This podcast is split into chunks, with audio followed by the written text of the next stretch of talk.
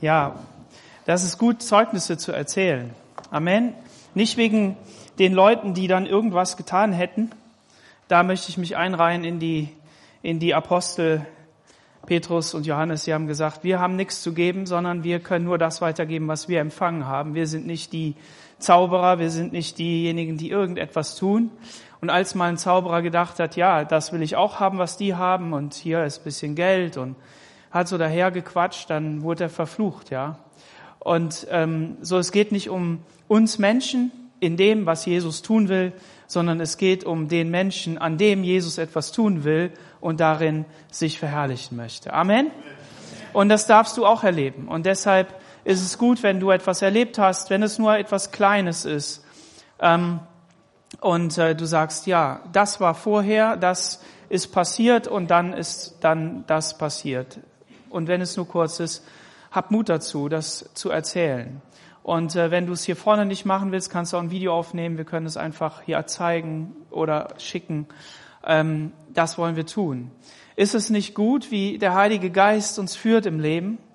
Weil ihr wisst ja gar nicht, über was ich predigen will. Doch, die Matthäa weiß das und die Hanna vielleicht und wer da auch noch immer mitgeholfen hat. Der Olaf hat sein Zeugnis erzählt, was er hier erlebt hat. Und Olaf ist dir aufgefallen, dass ein Argentinier für dich gebetet hat. Was für eine prophetische Handlung. Olaf war ja viele Jahre in Argentinien ähm, als Missionar unterwegs, aktiv und seine Familie wohnt da immer noch. Ähm, Gott kündigt sich an. Gott tut Dinge in unserem Leben, die sich entfalten dürfen und er, er legt schon ähm, seinen, seinen Plan legt er als kleinen Samen in unserem Leben an. Und wenn wir, nein, das, das erzeugt zu viel Druck. Es kann sein, dass wir das manchmal aufblitzen sehen und dann können wir uns vielleicht in der Rückbetrachtung, können wir uns daran erinnern, manchmal auch in der Situation. Und wenn wir uns in der Situation daran erinnern, ähm, das heißt, wenn du jetzt schon mit dem Herrn unterwegs bist und merkst, ja, er redet, dann wirf das nicht weg, tu das nicht weg. Denn diejenigen, die noch nicht erleuchtet sind, die das Licht Jesu noch nicht gesehen haben, die noch nicht erfüllt sind mit diesem Licht, die noch selber noch nicht Licht sehen, die haben ja Dunkelheit in ihrem Leben, richtig? Ist so, ne? Wenn kein Licht da ist, dann ist Dunkelheit da. Und, ähm, und wenn das Licht aber aufleuchtet, dann bescheint es all das, was Jesus im Leben getan hat. Und dann darf man das sehen. Und deshalb sei heute Morgen ermutigt, ähm, da weiterzumachen und zu sagen, Jesus, ich will jeden Tag neu gehen mit dir und ich will das bezeugen, was du in meinem Leben tust. Lass uns mal aufschlagen im ersten Buch Mose, Kapitel 16.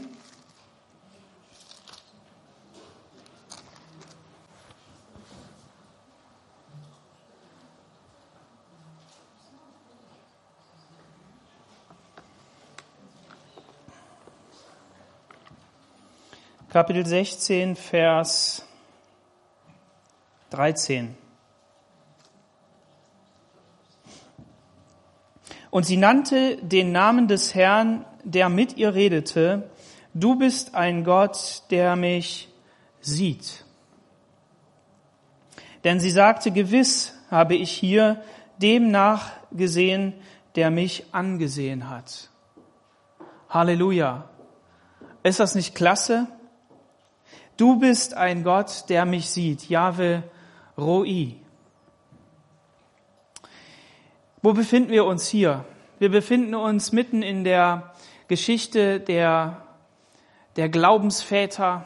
Abraham mit seiner Familie. Er war unterwegs. Er hat auf das Rufen Gottes gehört. Gott hat sein Wort gesandt, hat in sein Leben hineingesprochen und er ist gegangen aufgrund dieses Wortes.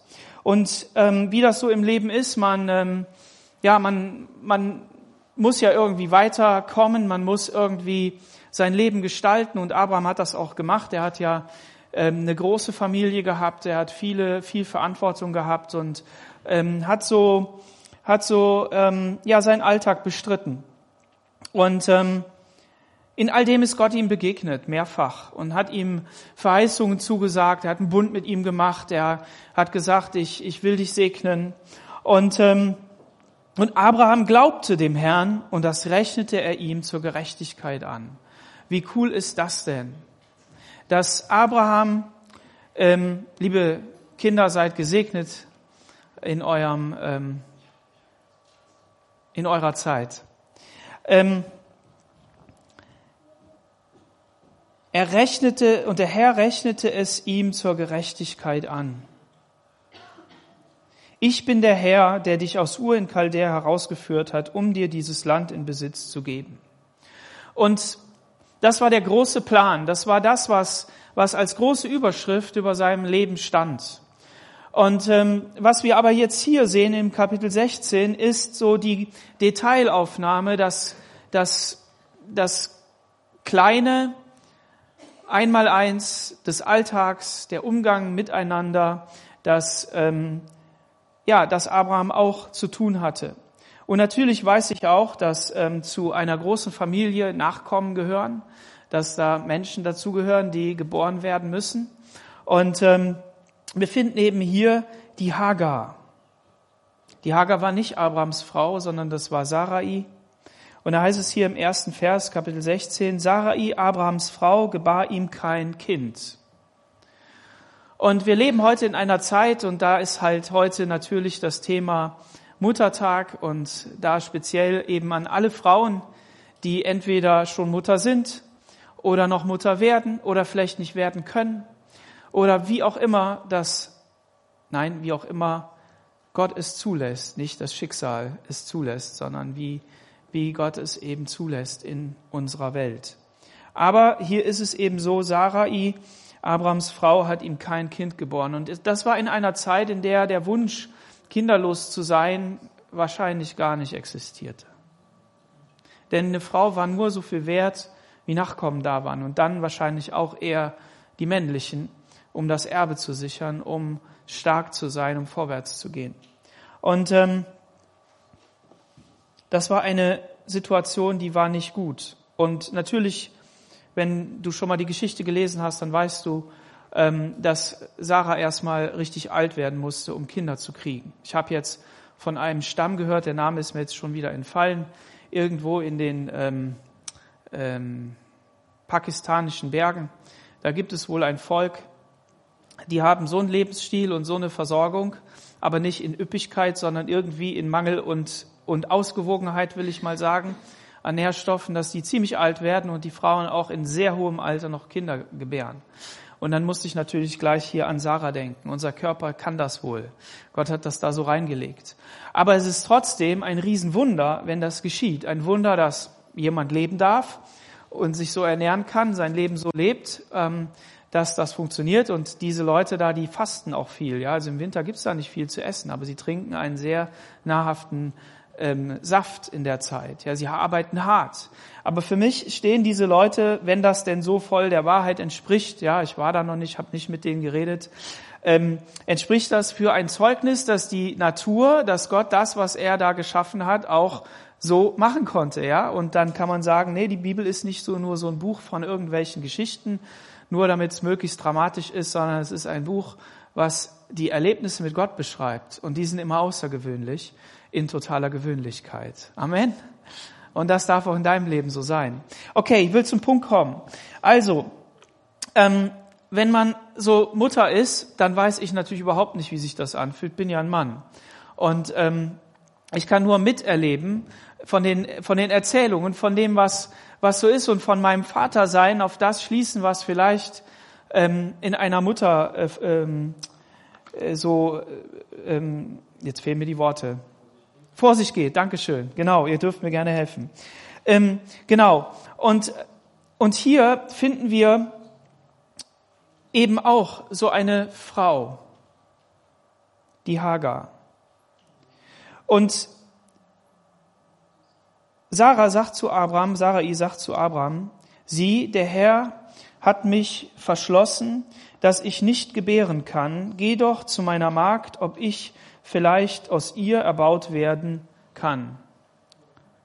Das war damals so üblich, das bedeutete, dass ein Mann eben ähm, zu der Magd eingehen kann und wenn sie dann gebärt, dann ist das Kind in den Schoß der, der Frau gelegt und daraus dann eben ihr Kind geworden. Und das ist ein Weg, der damals so üblich war. Aber was war der Schlüssel für Abrahams Leben? Was war der Plan, den Gott für sein Leben hatte und für das Leben von Sarah? Was war der Plan?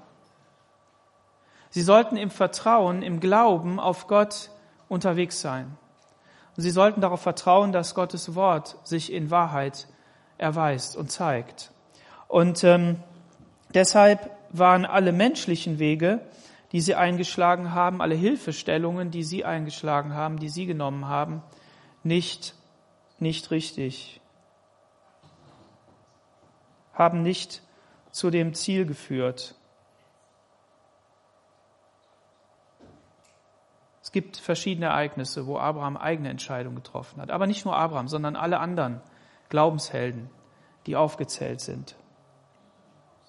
Abraham gehorchte der Stimme Sarais, da nahm Sarah, I, Abrams Frau, ihre ägyptische Magd Hagar und Gabar und gab sie Abraham ihrem Mann zur Frau, nachdem Abraham zehn Jahre in Kana gewohnt hatte.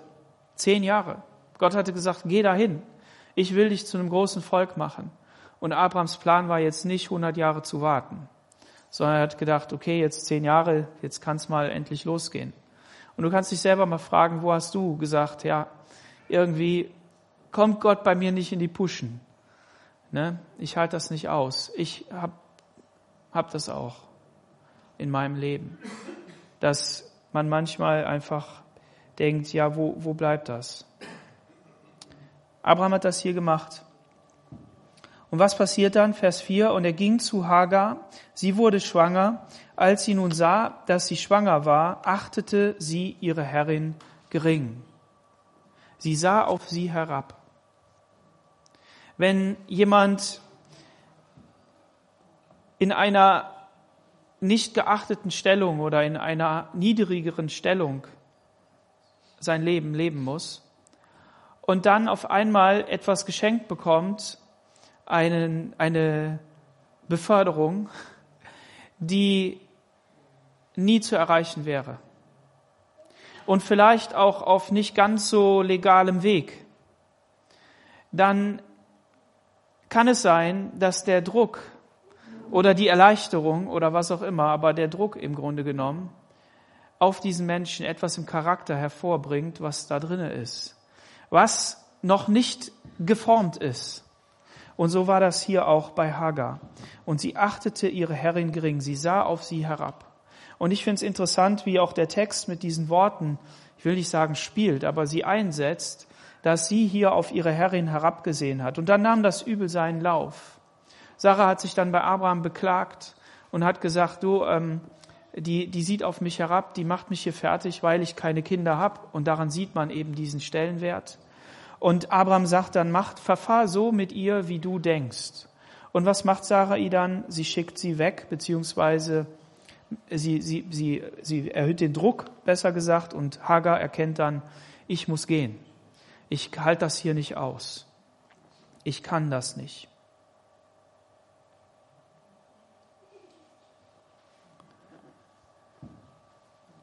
Und dann geht sie weg. Und Vers 9, und der Engel des Herrn sagte zu ihr, Ah nein, Vers 7.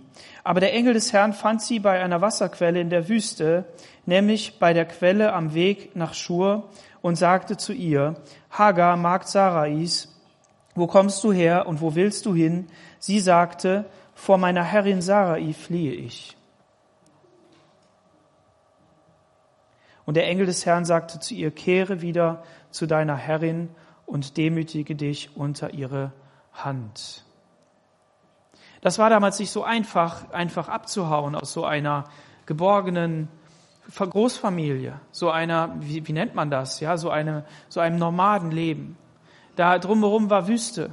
Und wenn ihr euch vielleicht an Bilder erinnert von Wüstenlandschaften oder vielleicht sogar von Israel, wo eben noch nicht bepflanzt war, wo noch keine Bäume gestanden haben, wo, wo es nicht grün war, wo nicht überall Wasser irgendwo rauskommt, ähm, dann ist da Wüste, dann ist da nichts los.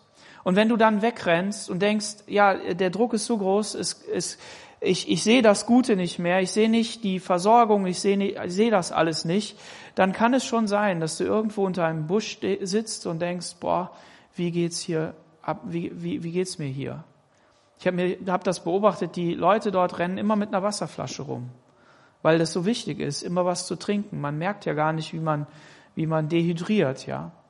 Und das sind all diese Situationen auch bei uns im Leben, wo wir unter Druck geraten und wo wir, wo wir merken, dass, ähm, dass die Situation außen herum ähm, uns so sehr zu schaffen macht, dass wir es nicht mehr aushalten können, dass wir nicht mehr das Gute darin sehen oder das, was, was wir an Gutem haben, sondern dass wir merken, wir müssen weg. Und dann rennen wir weg und merken, oh weia, was habe ich jetzt gemacht? Wo bin ich denn hier reingeraten? Das ist ja noch schlechter als das, was ich vorher hatte. Und das heißt nicht, dass man in jeder Situation aushalten muss. Es gibt Situationen, wo wir wegrennen müssen, wo wir irgendwie ähm, äh, rausgehen müssen. Aber es bedeutet, dass wir auf Gottes Moment warten müssen. Was, ich bei dieser, was mich bei dieser Geschichte so fasziniert hat, ist, dass Hagar, Hagar gehört ja eigentlich nicht zu der Segenslinie. Sie gehört eigentlich nicht zu dem, zu der Erzählung im Sinne, dass es jetzt wichtig wäre für irgendwelche Völker, äh, für uns irgendwie heilsnotwendig, dass sie da erwähnt wird. Aber Gott schreibt das hier rein und er schreibt es nicht nur hier rein und sagt, sie war eine tolle Frau, eine gute Mutter und hat äh, ihren Sohn versorgt und so weiter, sondern er schreibt es hier rein und sagt, ich habe meinen Engel dahin geschickt. Ich selbst bin ihr begegnet. Warum? Weil, weil sie aus der Familie Abrahams kam, eine Sklavin aus Ägypten. Wenn wir uns daran erinnern, was dann später passiert, wie, wie die Ägypter ähm, ja einmal segensreich mit dem Volk Israel umgegangen sind, aber dann doch eher eben nicht segensreich, sondern sie versklavt haben und wofür Ägypten steht. Olaf hat das beschrieben. Ja, sein altes Leben und unser altes Leben ist das, was die Bibel Ägypten nennt. Ja, die Sklaverei, die, die, die, die Gefangenschaft, das Gebundensein an, an all das, was wir eigentlich gar nicht wollen oder vielleicht doch wollen, aber wenn wir einmal irgendwie was von Gott erkannt haben, wenn wir etwas von Gott gesehen haben, dann doch eben nicht mehr wollen. Und deshalb ist es umso faszinierender, dass hier eben eine ägyptische Magd ist, die Gott sieht. Und jetzt nimmt diese wunderbare Geschichte ihren Lauf und darum geht es heute Morgen, nämlich, dass ähm, der Engel hier sagt, ich will deine Nachkommen so vermehren, dass sie vor Menge nicht gezählt werden. Abraham wurde gesegnet wurde gesegnet mit Kindern. Und auch wenn der Sohn des Segens nicht da war, auch wenn der Ismael jetzt eben nicht derjenige ist, der gesegnet wird in, im eigentlichen Sinne oder im ersten Sinne, äh, so wird er doch gesegnet. Und das ist einfach richtig gut. Wir haben manchmal eigene Wege, die wir gehen, eigene Pläne, die wir umsetzen. Und auch wenn es verkehrt ist und wir das dann einsehen und sagen, ja, eigentlich war das nicht richtig, aber Gott verlässt uns nicht. Wir, wir folgen keinem Gott nach, der zentralistisch ist, im Sinne, dass er nur an einem Ort ist, sondern wir folgen einem Gott nach, der als einziger angebetet werden möchte, aber der dir, dich sucht, der bei dir ist, der in der Situation da sein will. Und auch wenn du so manche falsche Entscheidung getroffen hast und dich vielleicht auf einem Weg befindest, wo du sagst, ich weiß gar nicht, wie ich da rauskommen soll. Ich weiß nicht, wo hier rechts und links ist, wo die Tür ist. Aber eins kannst du machen, das Fenster nach oben ist immer offen. Das Fenster nach innen ist immer offen, wo der Heilige Geist ist. Mach die Tür auf in dem hinterletzten Raum deines Herzens und lass den Wind des Heiligen Geistes da hinein. Vielleicht spürst du es nicht so, aber du darfst sein Wort nehmen und sagen, Gott, du hast Hagar gesehen, sieh auch mich. Und hier noch mal ein Wort an all die, all die Mütter. Ihr trefft viele Entscheidungen. Ihr müsst an so vieles denken. Wir haben gestern eine schöne Hochzeitsfeier gehabt und der Pastor Akanjo hat so die Unterschiede zwischen Männern und Frauen aufgezählt, zwischen Männergehirnen und Frauengehirnen und da kann man sich ja so manches überlegen und so manchen Witz auch drüber machen und manches stimmt und anderes stimmt eher, eher eben irgendwo im Stammtischgerede oder im Klischee. Aber ist ja egal. Der Punkt ist, Gott hat Mann und Frau unterschiedlich geschaffen. Ist es nicht, ist das nicht wunderbar? Es ist klasse. Und, es, und die Unterschiedlichkeit darf nie ein Grund sein, sich zu trennen. Ah, du bist so anders als ich. Ja, natürlich bin ich anders. Und Gott sei Dank bin ich nicht, nicht so wie du. Der Punkt ist, Gott sieht dich. Gott ist mit in deinen Entscheidungen drin. Und er kennt deine Begrenztheit. Und er hat hier auch Hagar gesehen. Weiter sagt der Engel zu, des Herrn zu ihr, sieh, du bist schwanger geworden und wirst einen Sohn gebären, dem sollst du den Namen Ismael geben, denn der Herr hat dein Elend erhört. Er wird ein wilder Mann, Mensch sein, seine Hand gegen alle und die Hand aller gegen ihn, und er wird angesichts aller seiner Brüder wohnen. Und sie nannte den Namen des Herrn, der mit ihr redete, du bist ein Gott, der mich sieht. Jahwe Roi. Wisst ihr, dieses Wort Roi, das ist ein besonderes Wort. Dieses Wort Rui, also im Hebräischen, da werden die Vokale A, E, I, O, U, die werden ja nicht geschrieben, sondern man hat nur Konsonanten. Und dieses Wort Rui, das klingt so ein bisschen wie Roei. Und das wird mit Ayin geschrieben, statt einem Aleph. Das sind zwei verschiedene Buchstaben. Und es ist auch nicht so wichtig, so genau wichtig, wie das jetzt genau ist. Da kann man sich mit beschäftigen und sollte da natürlich bei der Wahrheit bleiben. Aber der Punkt ist für uns, es klingt ähnlich. Und im Psalm 23, da finden wir diese Parallele. Und den kennen wir ja fast auswendig. Der Herr ist mein Hirte, mir wird nichts mangeln. Und der Herr ist mein Hirte, da haben wir dieses Wort. Gott ist der Gott, der dich sieht. Und Gott ist der Gott, der sich um dich kümmert, der dir nachgeht.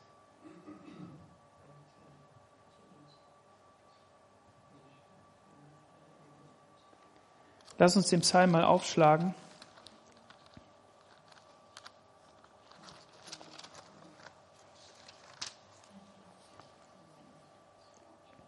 Der Herr ist mein Hirte, mir wird nichts mangeln.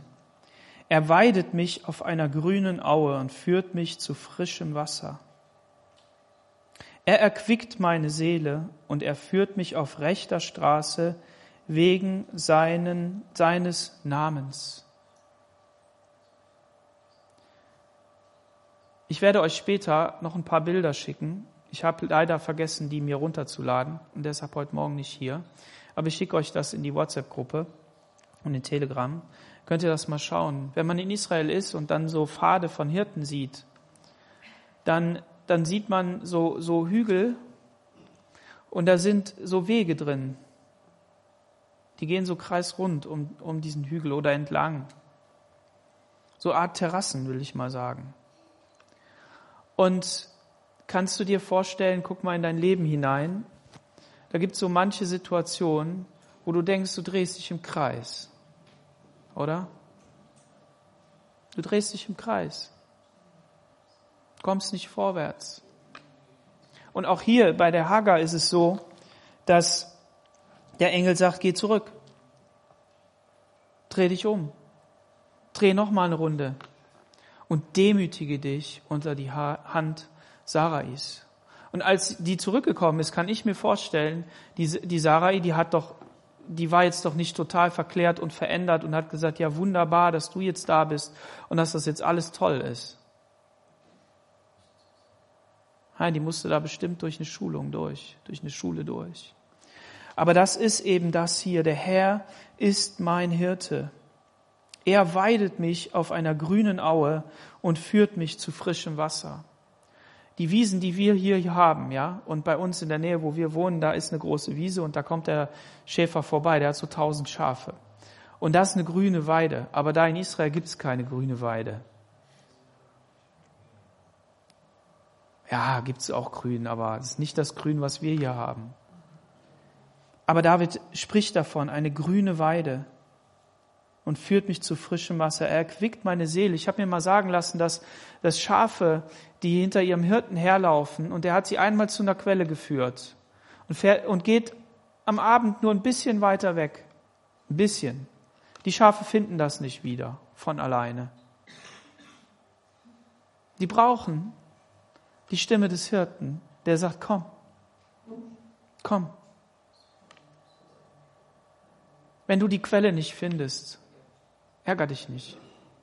Sag, Herr Jesus, führ mich zu der Quelle. Führ du mich zu der Quelle. Lass deine Stimme zu mir reden. Er erquickt meine Seele und führt mich auf rechter Straße wegen seines Namens. Und wenn ich auch im finstern Tal wandere, fürchte ich kein Unglück, denn du bist bei mir. Dein Stecken und Stab trösten mich. Wisst ihr, wenn, wenn dieser Hirte, der Hagar gesehen hat, der sich um sie gekümmert hat, und uns das hier im Text auch so von der, von der Stimme, von dem Klang des Wortes so nahegelegt wird, dann, dann bedeutet das eben genau, dass diesem Hirten, dem wir folgen, dem können wir auch durchs dunkle Tal folgen. Nur wir müssen lernen, dass wir uns auf ihn verlassen. Und das ist kein Automatismus. Das ist keine Sache, die ganz automatisch kommt. Der Abraham ist das beste Beispiel dafür. Die Sarah, die Sarah ist das beste Beispiel dafür. Dass, dass auch dann, wenn, wenn es dunkel wird, wenn, wenn man, wenn man kein Licht am Ende des Tunnels sieht, wenn man denkt, ich sterbe schon und ich muss jetzt meinen Knecht einsetzen, wenn, wenn,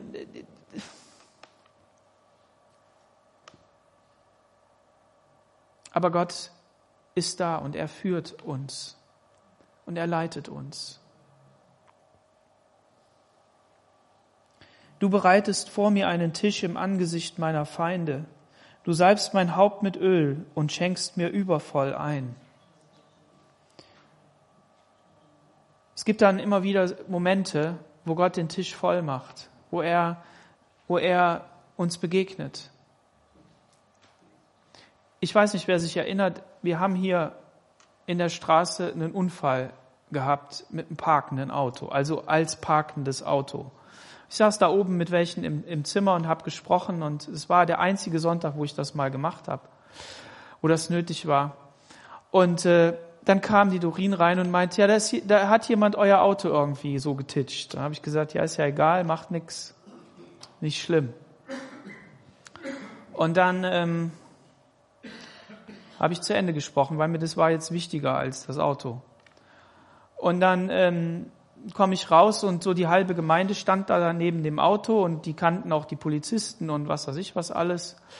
Naja, auf jeden Fall sah ich dann den Schaden, ja. Da war so ein Elektroauto und das hat ja ziemlich viel Kraft und die liebe Frau, die hat gedacht, ich bin in Parkposition, ich habe die Handbremse gezogen, ich, das Auto ist aus und der Fuß ist auf, auf der Bremse und alles hat nicht gestimmt. Und dann tritt sie drauf und aus lauter Schreck kann ich mir vorstellen, hat sie nochmal drauf getreten, keine Ahnung. Auf jeden Fall hat sie mich geschoben, das Auto vor mir geschoben und den Pöller, der immer noch schief ist. So, und jetzt war das Auto natürlich äh, kaputt. Ja, kaputt. Und ähm, interessanterweise habe ich mir zu keinem Zeitpunkt irgendwelche Gedanken darüber gemacht, dass das schlimm wäre. Und wer mich kennt, der weiß, ich mache mir schon auch mal Sorgen. Ne? Und ähm, Doro sagte dann so, ja, ich habe dann ähm, Gott noch so gefragt, glaube ich, letzte Woche, wie lange müssen wir das Auto denn eigentlich noch fahren? Ja, da hatten wir die Quittung, nicht mehr lange. Und ähm, um das kurz zu machen, ähm, ich habe da noch mal ganz kurz mit Manuel so geredet, als wir, als wir da zusammensaßen bei Ihnen. Und äh, da habe ich dann noch mal gedacht, ja, ich muss jetzt was machen. Ich muss jetzt irgendwie mir ein Auto besorgen. Ne? Ich, irgendwie muss das sein. Und Jairo hat auch noch gesagt, ja, jetzt kriegst du dann mal ein ordentliches Auto. Ne? Ich gesagt, ja, ja, Jairo. Ähm, und, und dann habe ich den Gedanken auch wieder verworfen und habe gedacht, nee, wird schon gut sein. Und ich habe an diesem Auto nicht einen Euro investiert. Ich habe mir ein Blech aus der Garage genommen, habe diesen Scheinwerfer fixiert, damit der gerade ist. Weil wenn ich einen neuen hätte gekauft hätte mit der Verankerung, hätte er 500 Euro gekostet. Ist so ein Xenon Kurvenlicht. Kauf weniger Spielzeug im Auto, kann weniger kaputt gehen. Ne? So. Und ich wurde auch nicht nervös, als ich merkte, der TÜV läuft ab, jetzt diesen Monat. Dann kam einer vorbei und sagte, brauchst du ein Auto? Ich gesagt, ja, brauche ein Auto. Dann hat er gesagt, ja, ich habe ein Auto, kannst du haben. Habe ich gesagt, boah Gott, bist du gut. Das war im Januar. Nein, das war im November, ne? Oktober, Oktober, seht ihr? Oktober hat er das gesagt. Ich will nicht sagen, ich habe so lange gewartet wie Abraham, ne? Natürlich nicht. Aber wir mussten warten. Wir haben gewartet bis letzte Woche. Und jetzt habe ich ein zwei Jahre älteres Auto. Und kleiner. Aber der Punkt ist, es ist auch kein Auto, was, was ich mir jetzt so kaufen wollen würde, so als Mann. Ne? Die Hupe ist besser, die hört sich männlicher an als vom Vorgänger.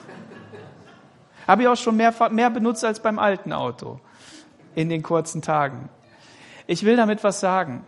Ich will damit sagen, und das ist bei mir nicht immer so, das ist hier, ist das wirklich ein, ein Gnadenmoment Gottes gewesen. Ihr könnt ja meine Frau fragen, die weiß das und braucht sie nicht zu viel äh, negativ über mich zu reden. Das reicht schon, um zu sagen, nee, nee, der vertraut nicht immer so.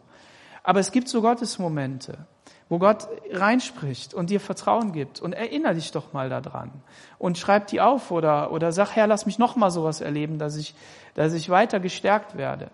Und dann gibt's eben auch diese ganz vielen Momente, wo wir nicht vertrauen, wo wir sagen, da gehen wir jetzt auf eigene Tour und dann, und dann machst du was und auf einmal denkst du, ja, das ist, fließt mir so durch die Hände. Dieser, dieser Segen, den ich mir da besorgt habe, der fließt mir durch die Hände. Ja, stellt euch mal vor, ich hätte mir ein Auto gekauft. Ja, hätte ein Riesenloch in unsere Kasse gerissen. Ja, das Loch noch tiefer gemacht oder was weiß ich was. Irgend sowas. Und wir, wir wollen Gott einfach darin vertrauen. Wir wollen einfach sagen, Gott, du bist gut. Du bist derjenige, der, der uns versorgt, der uns, der uns weiterbringt. Und auch wenn ich halt bis zum letzten warten muss, dann ist das eben so. Aber gib mir die Zuversicht und den Frieden. Und ich sage euch eins, diesen Frieden habe ich geschenkt bekommen. Der war nicht erkämpft. Ich habe da nicht wochenlang gebetet. Herr, schenk mir diesen Frieden. Aber an anderen Stellen bete ich bis heute, dass der Herr mir Frieden schenkt und der ist nicht da. Ich weiß es auch nicht. Aber ich will euch, wollte euch nur mal so eine kleine Geschichte erzählen, um zu sagen, so, so haben wir das jetzt erlebt, gerade. Und der Herr baut eben so einen Tisch. Und das möchte er auch dir. Und das möchte euch, liebe Mütter, auch. Wo auch immer dieser, dieser äh, Muttertag herkommt. Hat ja nicht ganz so eine schöne äh, Geschichte, je nachdem, welchem Strang man da so folgt. Aber schaut da nicht drauf. Gott hat euch zu Müttern gemacht zu Müttern gemacht, die Leben geben, die, die gebären, die durch Schmerzen durchgehen, die, die, die monatelang oder jahrelang in Hoffnung sind, wann geschieht es endlich und dann ist es da und dann ist die Sorge darum und dann kommt es zur Welt und dann, und dann wird darum gesorgt und, und, und all diese Momente, in denen man verzweifelt. All diese Momente, in denen man was Gutes vorgelebt hat, was Gutes gesagt hat und es hat selber nicht geklappt. Man hat sich selbst nicht dran halten können. Man wollte ja so viel besser machen als die Mama. Man wollte alles besser machen als die Mama. Und dann merkt man, nein, das, was die Mama gemacht hat, ist doch gut. Und ich habe aber trotzdem auch neue Sachen entdeckt. Preis dem Herrn für neue Generationen, die neue Gedanken haben, die besser sind, die den Fisch nicht durchschneiden müssen, weil die Pfanne groß genug ist. Aber bis sie das mal erkennen. Deshalb werft nicht alles über Bord, aber vertraut darauf, dass da einer ist, der euch sieht. Und jetzt ein Wort an alle die, die noch nicht Mütter sind, die vielleicht auch nie Mütter werden, weil das nicht geklappt hat, weil das nicht, weil das nicht so war. Das Coole ist an Gemeinde, du darfst Mutter werden in Christo. Du darfst Mama sein, dich um Menschen kümmern, und das ist egal, ob die älter sind oder ob die jünger sind, aber wie gut wäre es, wenn sie jünger wären. Du darfst dich drum kümmern. Du darfst geistliche Kinder haben, denen du Leben einhauchen darfst. Von Gott. Um die du dich kümmern darfst. Und lass dich doch auch mal von jemandem bekümmern. Dass sich jemand um dich kümmert. Sei doch nicht zu selbstständig. Doch total selbstständig in Christus. Doch total eigenständig in dem, was Gott dir gegeben hat. Aber hör doch auch mal auf das, was andere dir sagen und denk da einfach mal drüber nach. Werf's nicht gleich über Bord. Da sind Mamas, die, die, die schon viel durchgemacht haben, die viel Erfahrung haben. Und die können dir das sagen. Die können sagen, nein, du brauchst hier nicht die Flügel hängen lassen. Du brauchst nicht sagen, ich, ich, armer Tropf, ich weiß nicht weiter. Oder was auch immer. Oder wenn es in, in den Erfolg reingeht, wenn du, wenn du eben so einen Erfolg hast wie Hagar, dann zu sagen, ja, jetzt gehört die Welt mir. Jetzt gehört die Welt mir. Nein sondern du darfst einfach durchgehen. Und das ist der Vorteil von Gemeinde, wo wir miteinander unterwegs sein dürfen. Und ja, wir brauchen dafür Vertrauen, wir brauchen dafür Zeit, aber wir brauchen es auch so sehr nicht. Wenn du hierher kommst und, und, oder jemanden begegnest und ihr habt nicht die dollste Beziehung, aber du sagst einfach, Jesus, ich vertraue dir, dass diese Person mit dir unterwegs ist.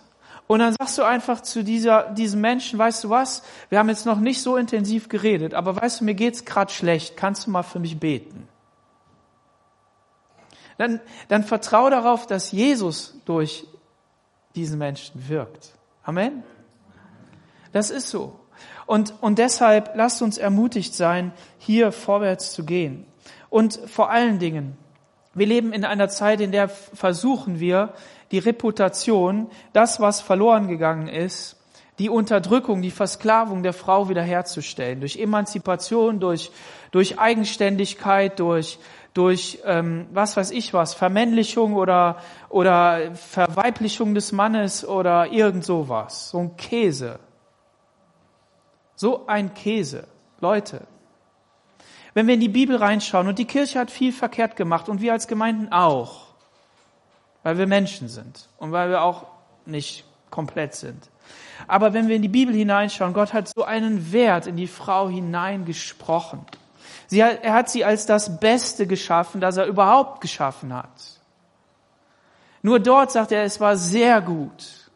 Und er bezeichnet die Frau als das, was dem Mann der Helfer ist, der Helfer, der Gott für Israel ist, denn das Wort wird in dieser Form nur dort bei der Frau und überall da, wo Gott Israel geholfen hat, als der Helfer äh, gebraucht und nicht die Gehilfin, die irgendwie nur so die Putzarbeit machen muss. Und da sind so viele, so viele Anlagen in euch angelegt, die, die, die Gott da reingelegt hat, die so unterschiedlich sind von dem, was, was der Mann kann. Und die sind fantastisch. Und ihr dürft darin euch entfalten und ihr dürft darin sein. Und da darf man auch gerne mal die Tür der Gemeinde zumachen und die Welt draußen lassen. Weil man einfach auf das schaut, was in seinem Wort steht. Und hier eins an die jungen Leute, an alle die, die sich kennenlernen, die vielleicht gerade verheiratet sind. Ähm, sucht dieses Wort im Wort. Sucht diese Beschreibungen und erfreut euch daran. Überall da, wo, wo Wert in den Menschen hineingelegt wird, in den Mann, in die Frau, in die Kinder. Nehmt das und, und inhaliert das und brütet darüber. Nehmt das einfach auf. Und sagt Gott, das verstehe ich noch nicht, aber hier das verstehe ich. Ich möchte es umsetzen in meinem Leben. Gib du mir die Kraft dazu. Gib du mir die Hilfe dazu. Und lasst uns hier gemeinsam unterwegs sein. Und das, das ist das, was Gott tun will. Und er ist derjenige, der dich sieht, der sich um dich kümmert. Und in Johannes Kapitel 10, Vers 11, äh, da finden wir die Worte Jesu, die er so aufgreift. Er sagt, ich bin der gute Hirte. Dieses Ich bin ist die, die, ähm, das Zeichen darauf, ich bin Gott. Yahweh, ich bin der ich bin. Ego eimi im Griechischen. Das ist, das ist diese Formulierung, ich bin der Gott. Und dieser Gott ist der gute Hirte. Ich bin der gute Hirte. Ein guter Hirte setzt sein Leben für die Schafe ein. Jesus hat sein Leben für dich eingesetzt. Und ich will mal behaupten, er setzt jetzt immer noch sein Leben für dich ein. Das ist keine Behauptungsfakt. Er setzt sein Leben für dich ein. Und das ist das, worum er sich, sich dreht, worum er sich kümmert.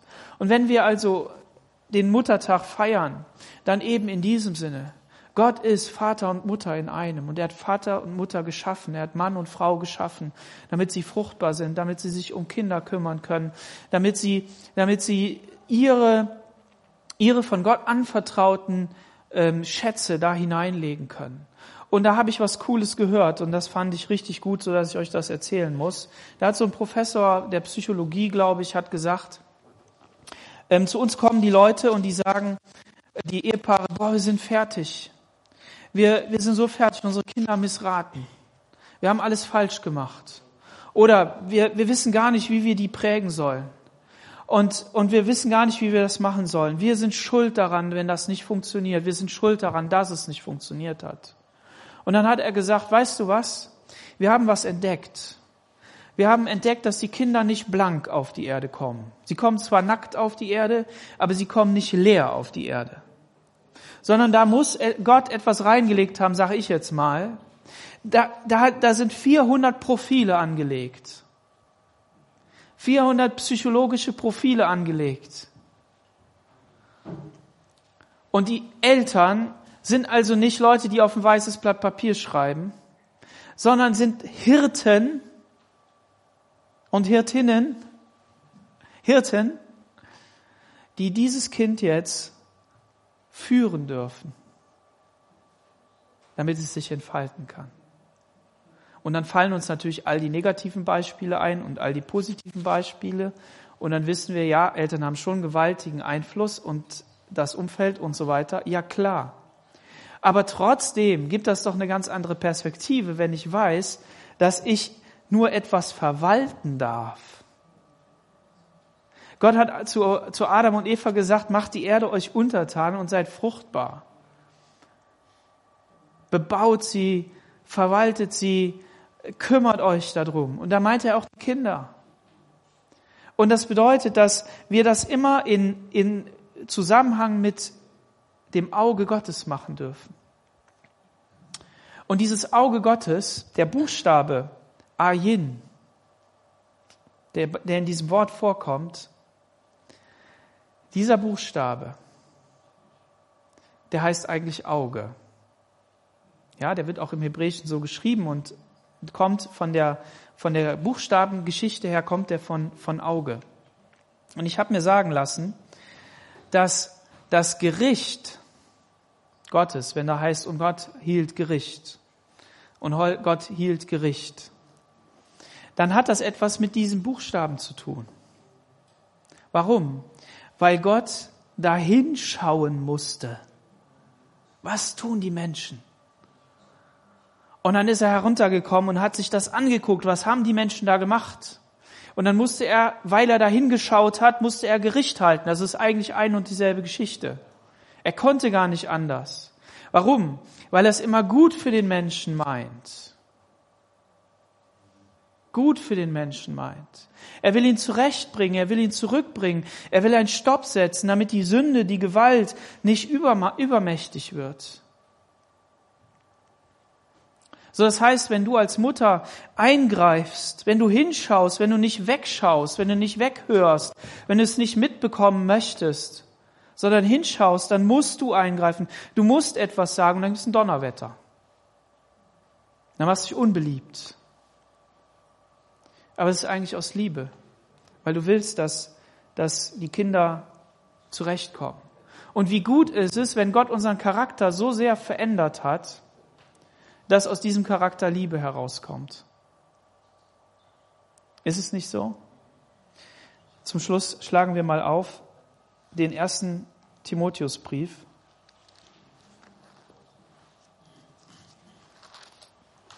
Kapitel 1,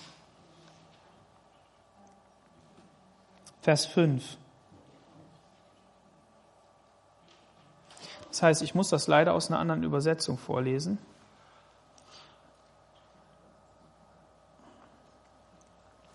Die Unterweisung in der Lehre unseres Glaubens hat nur das eine Ziel, die Liebe, die aus einem reinen Herzen, einem guten Gewissen und einem aufrichtigen Glauben kommt.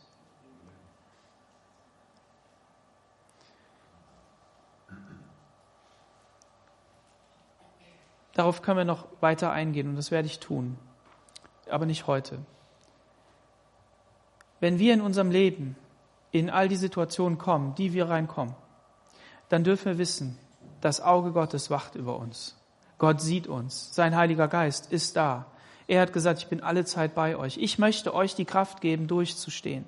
Und er hat uns alles gegeben und alle Unterweisung.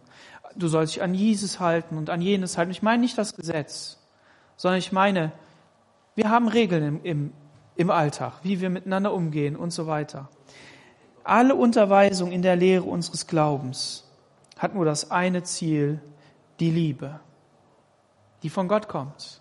Das ist das Ziel. Und wenn du sagst, boah, der ist immer nur so lieb, wie kannst du nur so lieb sein? Und immer nur die Liebe. Ja, lies diesen Vers. Es geht nur um Liebe. Es geht um Liebe zu Gott, es geht um Liebe zu Mitmenschen. Aus einem reinen Herzen, einem guten Gewissen und einem aufrichtigen Glauben.